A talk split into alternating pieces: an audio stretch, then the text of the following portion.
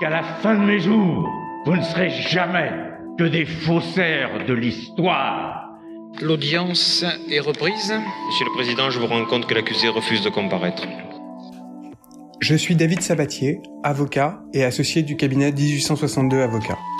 Et avec mon associé maître Zoé Villain, nous sommes très fiers de débuter cette première saison du podcast La Barre. Ces discussions ont été enregistrées dans des cabinets d'avocats, entre confrères et entre consoeurs, dans un climat de confiance, pour vous permettre de découvrir l'envers du décor de cette profession hors du commun.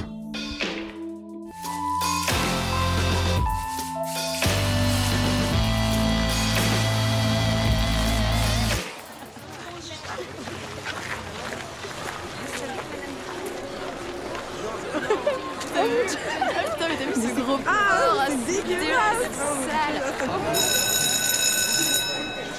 c'est bon, c'est pas méchant, c'était juste pour rigoler. Aujourd'hui, on considère qu'un enfant sur dix est victime de harcèlement. Le harcèlement est devenu un sujet, d'une autre ampleur, avec l'avènement des réseaux sociaux, bien sûr. La difficulté provient du fait que convaincre les adultes n'est pas suffisant. Il faut persuader les enfants, les adolescents, de la nécessité de refuser le harcèlement de leurs camarades. Être harcelé pendant des mois, des années, laisse des traces, parfois indélébiles jusqu'à l'âge adulte. Aujourd'hui, je rencontre maître Nicolas Rebaud, qui est un avocat réputé et médiatique en droit d'auteur. C'est un grand gaillard impressionnant de bien 1m90. Comment pourrait-on imaginer qu'il était enfant atteint d'une timidité maladive et qu'il a subi certains actes que l'on pourrait aujourd'hui qualifier de harcèlement? Comment a-t-il fait pour devenir ce qu'il est aujourd'hui? Et l'enfant qu'il était survit-il au fond de lui-même quand il plaide aux assises ou au correctionnel, seul, face à la cour, les parties civiles, l'accusé et le procureur Il nous retrace dans cet épisode le long chemin parcouru, avec beaucoup de sincérité et d'émotion. Salut Nicolas Salut David Alors, euh, tu viens d'où là? Là, je, euh, je, pa- je partais de- de- d'un déjeuner euh, avec un confrère. On avait reçu un client en commun, donc euh, voilà. Ça s'est bien passé? Super bien passé, ouais, très bien. Un confrère sympa. Ouais, moi j'aime bien les, les confrères bienveillants et sympas. Il y en a besoin dans cette profession de, de fou. T'apprécies mon chien? Il est sympa, Looping. Il est très sympa. Il est vivant. Il est vivant, il est, un- il est jeune, donc il est un peu, euh, il est un peu surexcité. Tu as dit bonjour au micro, Looping. Il arrive pas à aboyer, il est trop petit encore. Trop timide. Il est timide. C'est ça. Moi aussi, je suis timide. Toi aussi, t'es timide? Ah ouais, ouais, ouais, moi, je suis un grand timide, ouais. Bon bah très bien, on va monter au bureau et tu vas nous raconter ça. Avec plaisir.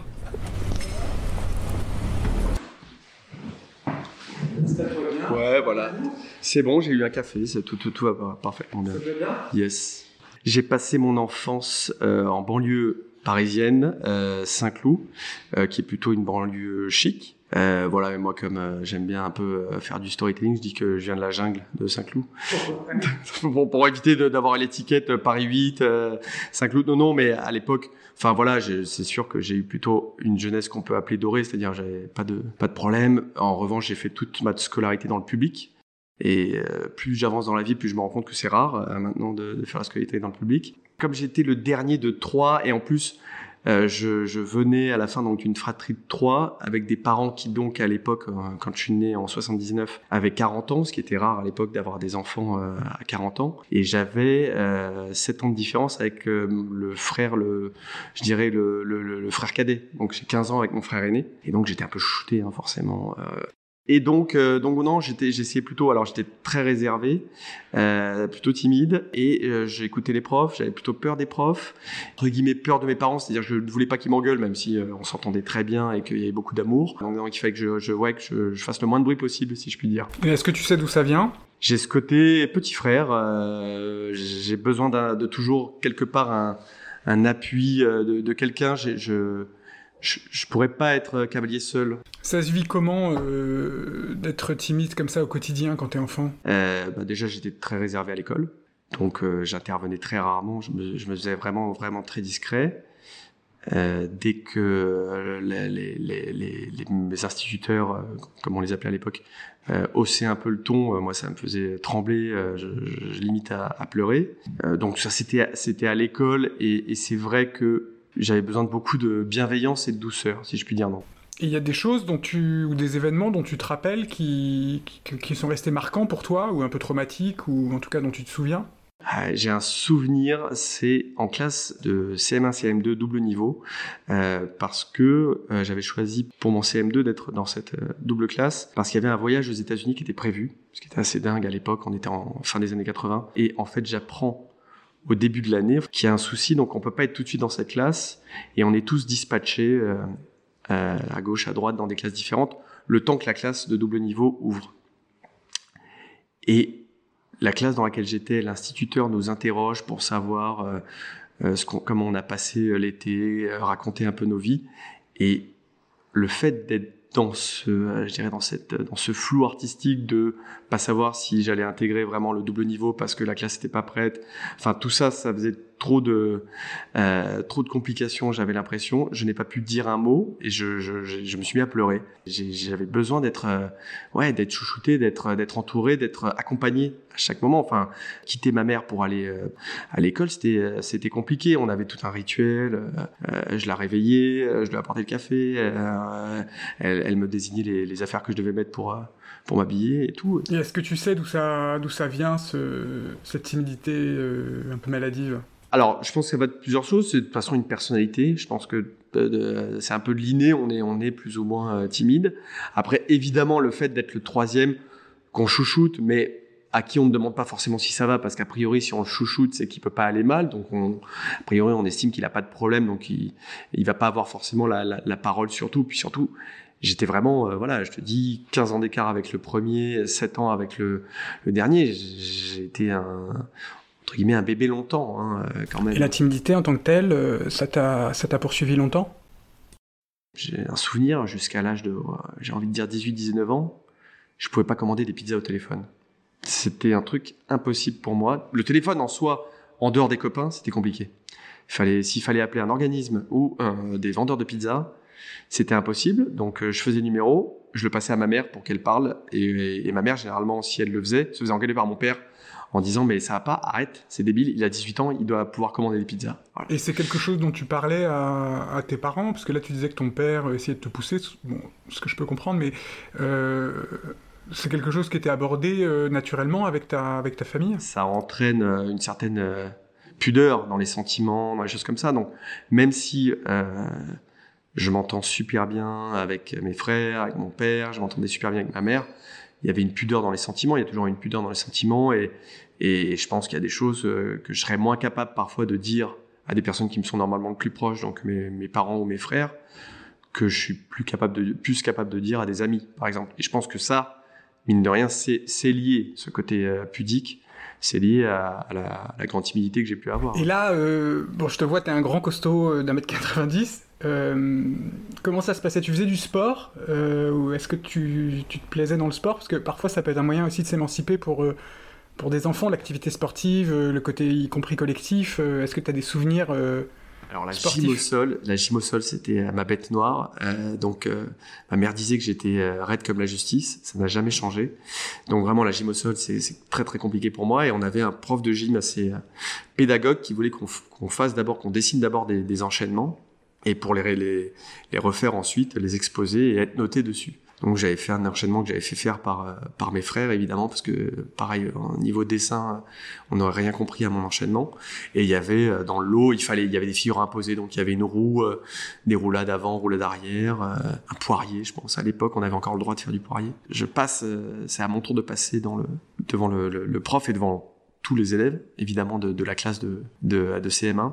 Et là, je commence, c'est une catastrophe. Évidemment, je sais pas aligner euh, ni une roue, euh, ni une roulade, les trucs basiques pour des pour des gamins de 10 ans, euh, je sais pas le faire parce que pas souple, parce que pas du tout euh, habile euh, de mon corps. Et euh, j'ai l'impression que ça dure une éternité. Ça a dû durer maximum 5 ou 6 minutes. Et j'entends les élèves se marrer en me regardant, en étouffant les rires, mais en se marrant quand même. Le prof aussi, mais, mais bon, à la limite, euh, moins, de manière moins bruyante. Bref, voilà, j'entends tout le monde se marrer et je fais, c'est la honte. C'est quand même la honte. Et donc voilà, donc j'en, finis quand même à réussir à, à, à avoir 8,5 sur 20 euh, au, euh, au mouvement. C'est rude. En plus, c'est vraiment l'âge où on est très jugé quand on est adolescent.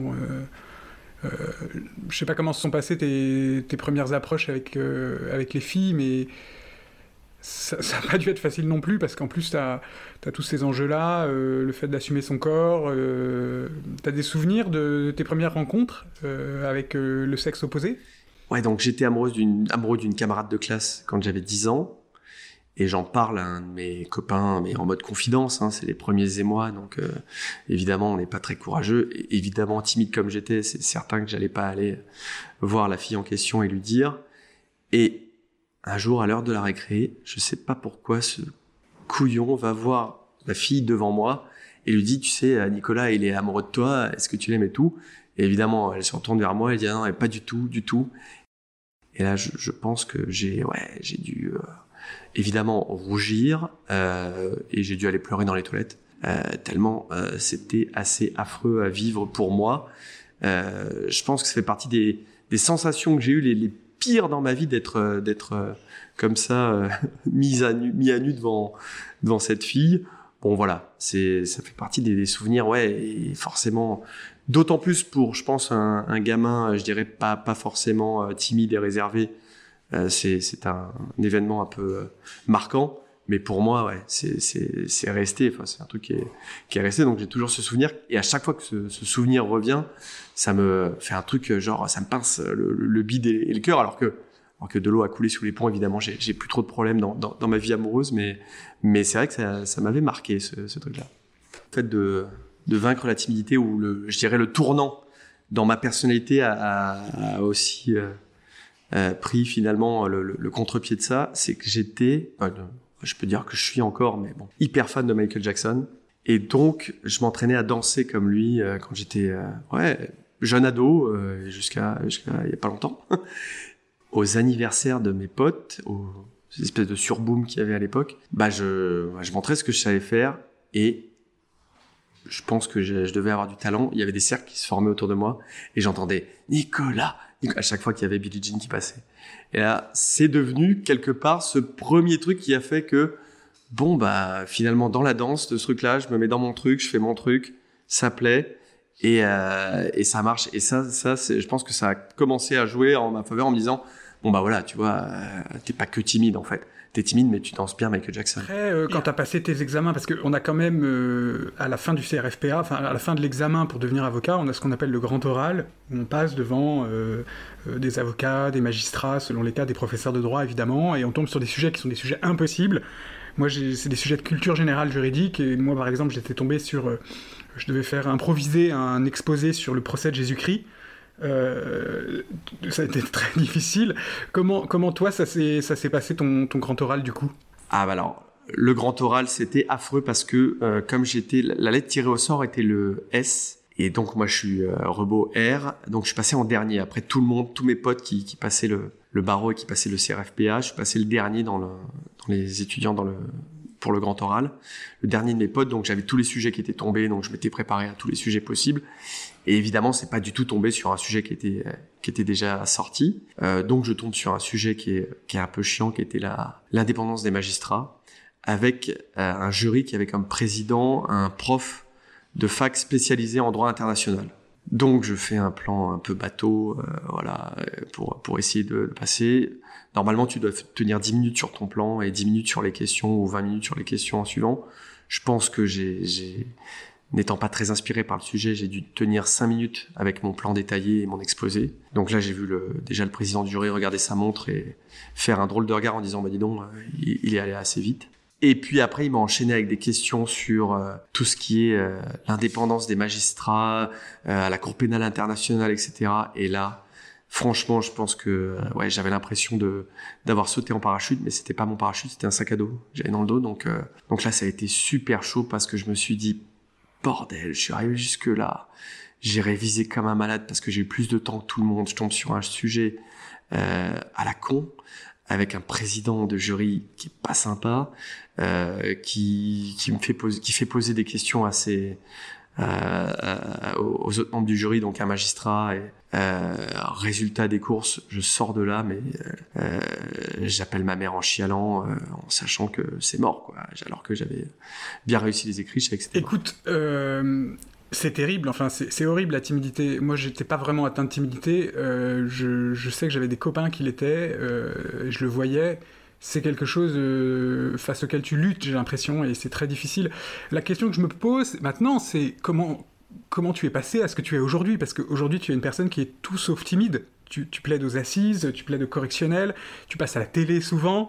Euh, tu es plutôt quelqu'un qu'on voit comme extrêmement sûr de soi, extrêmement euh, à l'aise en public. Euh, Est-ce que tu te rappelles de l'événement qui a fait qu'il y a eu peut-être à un moment donné un retournement? Ah, Le retournement, je pourrais le situer euh, notamment quand j'ai dû remplacer au pied levé un intervenant euh, dans une dans une fac privée. C'était un, chargé de cours qui devait faire l'introduction au droit d'auteur à des deuxième années. Il y en avait quand même pour 30 heures de cours, donc ce qui est pas rien. Moi, j'avais jamais donné de, cours avant. Un, un de mes cousins qui donnait euh, des cours dans cette fac me dit ils ont personne là, ils sont très mal. euh, les cours débutent dans une semaine. Est-ce que tu te sentirais capable de le faire? Donc j'ai pas trop réfléchi sur le côté oh là là ça va être compliqué c'est en dehors de mon scope et tout et, euh, et j'ai dit bon bah banco euh, je le fais et donc je me dis ouais donc faut va falloir donner 30 heures de cours à une centaine d'étudiants en deuxième année donc qui qui sont pas non plus spécialisés qui sont pas dans un troisième cycle donc faut faut vraiment leur parler euh, même euh, comme comme à des novices et là je fais il va falloir euh, ouais on peut pas ça peut pas s'improviser et il reste une semaine. Et je pense que les derniers jours, en fait, même si j'ai fini de, préparer le cours, les dernières nuits, je dors pas euh, parce que sans étudiants, euh, je vais être déstabilisé. euh, et donc la, la première heure, le premier cours arrive. Tous ont un PC portable devant eux, donc je vois même pas leur visage. C'est des étudiants de deuxième année, hein, ils sont là parce qu'ils sont un peu obligés de faire des études et donc je vois pas trop de réactions. Et puis je pars donc euh, dans mon cours, je me rattache à mon cours et là je ouais, j'ai limite l'impression de leur lire le cours, quoi. C'est-à-dire, je décolle pas les yeux de ma, de ma feuille. Moi, je suis caché par l'écran et eux sont cachés par leurs propres écrans. Il y a deux fois une heure et demie de cours parce que euh, au bout d'une heure et demie, je fais quand même une pause. Et euh, il y a deux fois une heure et demie qui se passe comme ça, mais j'ai l'impression qu'elles vont durer huit heures. Quoi. À peine j'ai- commencé à dire que qu'on allait voir ça la semaine prochaine, ils ont tous fermé leur ordi, ils sont presque tous déjà partis. Euh, C'est à peine s'ils me disent au revoir, euh, monsieur, euh, quelque chose comme ça.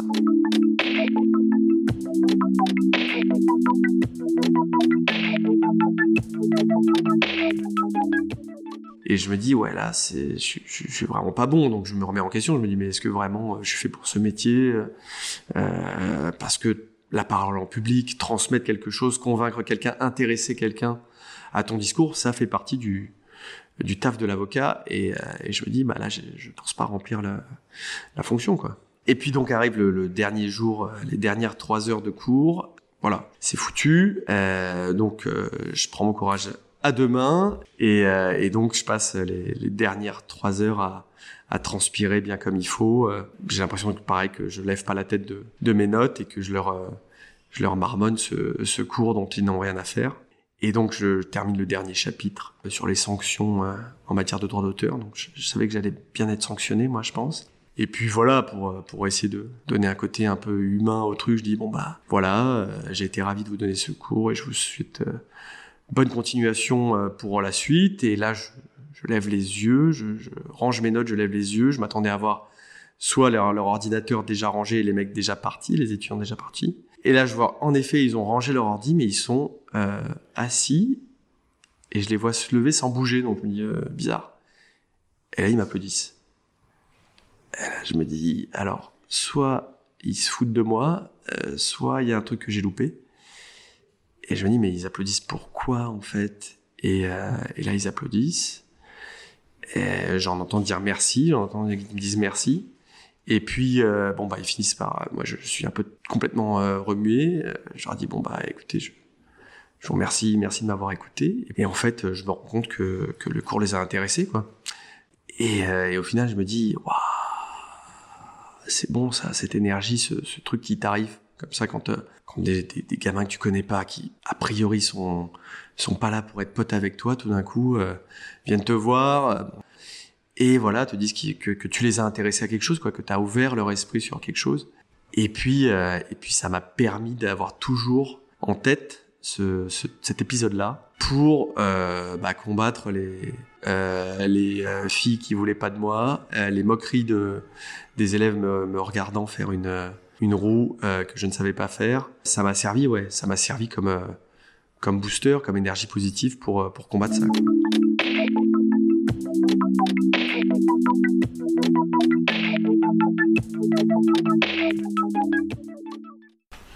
C'est une super belle histoire, c'est une super belle histoire et, et c'est super qu'elle t'ait marqué comme ça et qu'elle t'ait permis de, d'être ce que tu es aujourd'hui. quoi. Euh, parfois, il suffit d'un événement, il suffit d'un- d'une foule qui vous applaudit pour euh, regonfler son ego.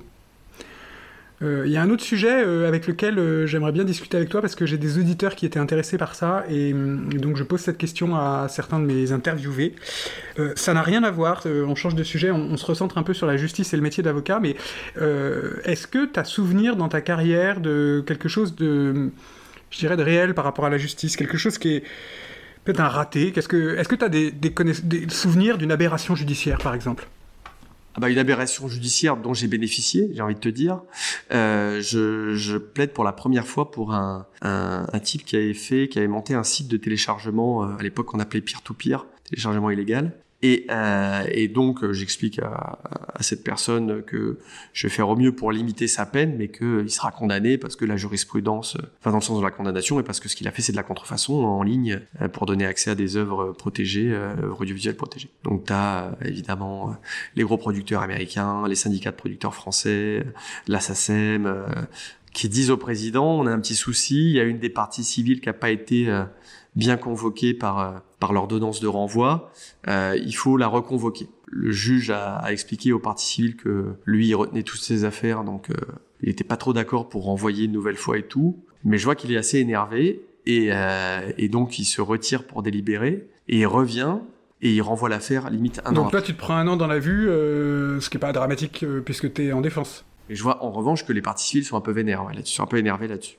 Et on arrive donc près d'un an après, donc là tout le monde est convoqué, et je vois à plusieurs reprises euh, le, magistrat couper les parties civiles en disant mais sur ce dossier, je n'ai pas de trace dans votre dossier d'un téléchargement qui a eu lieu. Alors, faut savoir que ça, c'est pas un critère euh, retenu par par la loi. C'est à partir du moment où les œuvres ont été proposées, elles sont considérées comme étant téléchargeables et la condamnation peut être euh, peut être donnée. Le, j'avais pas du tout prévu de plaider la relax, mais sauf qu'en voyant ça, je me dis ah peut-être plaider la relax. Alors euh, si euh, si le, le, le juge a un petit doute dans le dans le dossier, au moment où, où je plaide, je fais bah écoutez, vous avez parfaitement souligné le fait qu'il n'y avait pas de téléchargement dans le dossier. À la fin de ma plaidoirie, je dis je, je sollicite la bienveillance du tribunal sur sur la peine, mais surtout euh, la relax de mon client, puisqu'en effet un des éléments constitutifs de l'infraction euh, fait défaut dans le dossier. Et donc arrive le jour du délibéré, là j'ai mon client, j'ai pas le temps de lui répondre et il me laisse un message et il me dit bah écoutez maître, je crois que le jugement m'est plutôt favorable parce que j'ai été relaxé.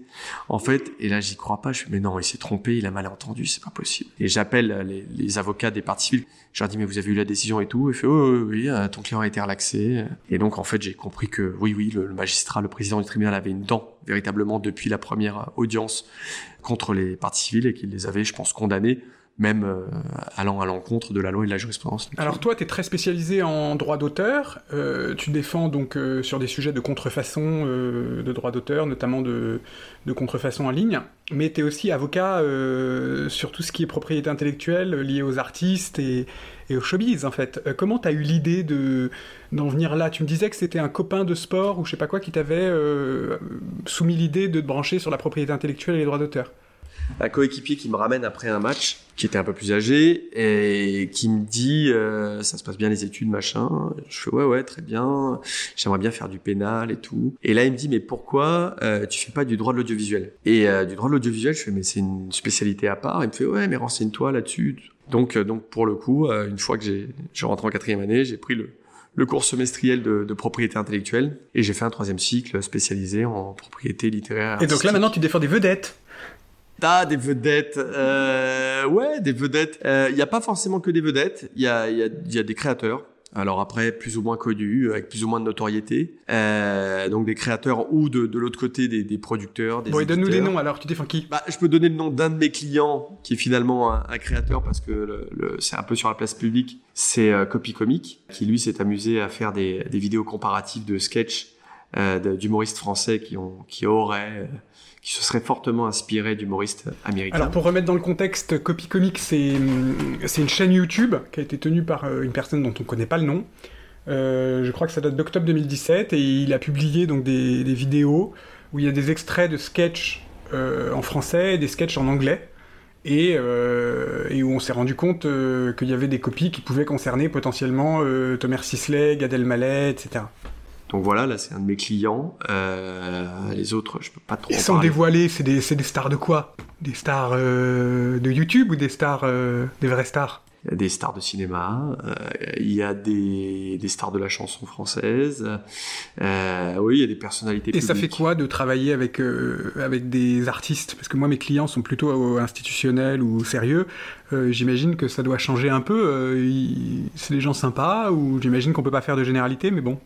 Elles sont généralement sympas. Elles sont parfois euh, en dehors de, je dirais, de la vie quotidienne, euh, parce qu'elles sont vedettes, parce qu'elles sont artistes. Euh, J'ai envie de dire chacun son, son métier.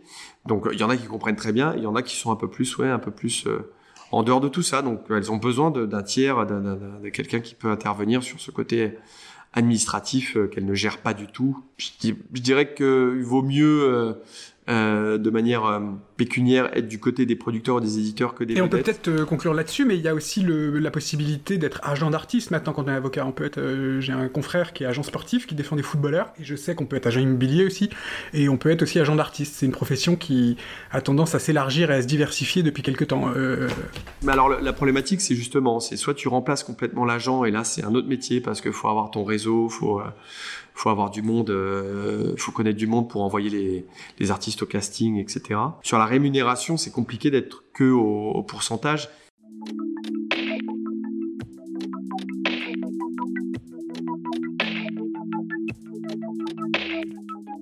C'est drôle quand même de penser que toi qui étais tellement timide, qui avait peur des filles, qui se faisait rembarrer, qui se faisait euh, huer de manière euh, assez malveillante de la part de tes camarades quand tu faisais du sport. Euh, Aujourd'hui, t'es, t'es- l'avocat du showbiz et personne ne peut imaginer que t'étais, que un petit garçon timide, quoi. Euh, tu, as encore des éléments, de, des choses où tu, tu vis ta timidité aujourd'hui ou t'as des exemples de choses dans ta vie courante où t'as la timidité qui remonte par moment? Euh, quand je rentre dans un magasin de, de fringues, j'ai pas le réflexe de demander ma taille tout de suite. Je vais chercher d'abord, et si je peux éviter que les vendeurs viennent me voir, c'est bien. Bon, et après, je finis par demander, parce que quand même, j'ai vaincu pas mal euh, cette timidité, mais il y, a des- séquelles, ouais, des séquelles quand même. Il y a certainement des séquelles, mais c'est aussi ce, qui fait euh, la richesse de ce que tu es aujourd'hui, quoi. Donc, euh, moi, je trouve que c'est ce qui est très beau dans, l'allégorie de ton histoire, c'est que c'est d'être parvenu à, vaincre ce qui était ton pire défaut, la timidité, au point d'en faire aujourd'hui ta meilleure qualité. Parce que, en fait, au centre de ta vie, enfin en tout cas de ta vie professionnelle, désormais, il y a l'éloquence et la confiance en soi. Ce qui est le contraire de la timidité. Quand on est avocat, on ne peut pas être timide, ça n'a pas de sens. Euh, et, ce qui est joli aussi, c'est que ce que tu expliques, c'est qu'un événement, à un moment donné, le fait d'être applaudi, le fait d'être reconnu peut marquer euh, le cerveau, peut marquer ta personnalité à vie et te donner l'énergie suffisante pour pouvoir dépasser quelque chose que tu n'as pas su dépasser ou que tu n'as pas pu dépasser pendant euh, 20 ou 25 ans. Euh, il faut écouter sa, musique intérieure. Ça fait, ça fait penser, et je vais faire une petite conclusion comme ça, ça fait penser un peu à cette phrase de, Nietzsche qui est absolument magnifique, euh, je sais pas si tu la connais, qui disait, euh, et ça fera la conclusion, et ceux qui dansaient furent considérés comme fous par ceux qui ne pouvaient entendre la musique.